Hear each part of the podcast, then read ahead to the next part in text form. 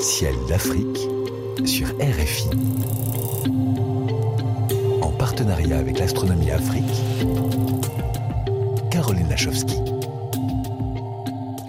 Cher Sylvain Boulet, je vous sens un peu excité par ce que l'on pourra observer d'ici au 15 décembre sur le continent. Oui, Caroline, Mars arrive enfin à l'opposition. Alors, je vous sens un peu dubitative. Hein. Mars à l'opposition signifie que le Soleil, la Terre et la planète Mars seront alignés. Et donc, par conséquent, Mars est au plus proche de la Terre et donc présente des conditions d'observation optimales. Et donc, à nous, la calotte polaire martienne et toutes les hmm. nuances de rouge et de noir que l'on peut observer aisément dans un petit télescope. Alors, les taches noires sont des terrains en fait volcaniques et ce qui est rouge correspond plutôt à des terrains poussiéreux riches en fer oxydé, en, en fait rouge en quelque sorte. Alors l'opposition eh bien, aura lieu le 8 décembre, mais vous pouvez dès à présent observer Mars dans de très bonnes conditions quelques heures après le coucher du Soleil. La planète Mars vraiment brille de mille feux dans la constellation du Taureau et est immanquable à l'horizon est en début de nuit. Hein. Ce point rouge qui est bien marqué, qui est très lumineux, culminera au-dessus de vos têtes, eh bien au milieu de nuit à peu près. Alors ne ratez surtout pas le rapprochement entre Mars et la Lune le 8 décembre au petit matin.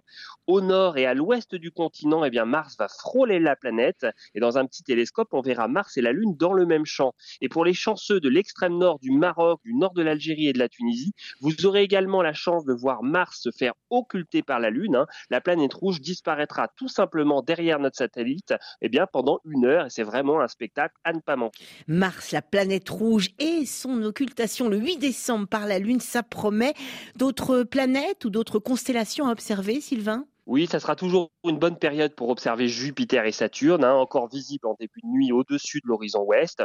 Jupiter est dans la tête du poisson et Saturne dans le Capricorne. Les deux planètes sont très brillantes et toujours facilement observables. Pour ne pas les rater, Jupiter sera très proche de la Lune les soirs du 1er et du 2 décembre et Saturne sera à côté de notre satellite les 28 et 29 novembre au soir. Alors comme Mars est dans la constellation du Taureau, je vous propose de découvrir cette belle constellation. Hein. Mmh. Alors si la forme bovine est visible avec beaucoup, beaucoup, beaucoup d'imagination. C'est quand même une constellation remarquable par la présence d'une étoile rouge très brillante, la belle Aldébaran, qui fait concurrence à la planète Mars. Alors, euh, cette étoile, eh bien, c'est une géante rouge située à 65 années-lumière. Et derrière elle, avec une petite paire de jumelles, eh bien, on peut voir l'amas d'étoiles des Iades situé à 150 années-lumière. Alors, dans le taureau, vous ne manquerez pas aussi d'observer le bel amas des Pléiades, bien visible à l'œil nu. C'est un véritable bijou à observer dans une simple paire de jumelles. Et d'ailleurs, il y aura une belle lune gibbeuse qui passera juste à côté de cet amas, eh bien, dans la nuit du 6 au 7 décembre. Les Pléiades, la belle Aldébaran et la Lune. Quels sont les autres phénomènes astronomiques à ne pas rater, euh, Sylvain, d'ici au 15 décembre?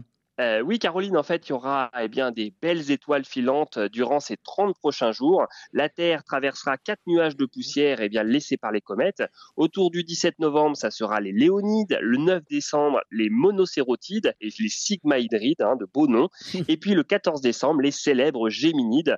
Pour les trois premiers essaims, on verra seulement quelques belles étoiles filantes par heure, alors que pour les Géminides, on devrait voir plusieurs dizaines d'étoiles filantes visibles par heure. Donc voilà, la nuit du 14 décembre à ne pas rater. Merci Sylvain, notre étoile filante à nous. On se retrouve euh, le 14 décembre pour un nouvel éphéméride du ciel d'Afrique. Oui, Caroline. Alors, je vous rappelle qu'une nouvelle lunette astronomique est de nouveau mise en jeu grâce à nos partenaires SSVI et RFI. Alors, pour participer, hein, c'est très simple. Il suffit d'envoyer sur notre page Facebook l'Astronomie Afrique vos plus belles photos, vos vidéos ou encore un joli texte que vous avez écrit. Et le gagnant, eh bien, sera annoncé. Alors, bonnes observations, bon su à tous et n'oubliez pas, le ciel est le plus grand écran. Il suffit de lever les yeux pour observer le ciel le 15 janvier prochain. Nouvelle lunette astronomique mise en jeu. Merci Sylvain. Merci.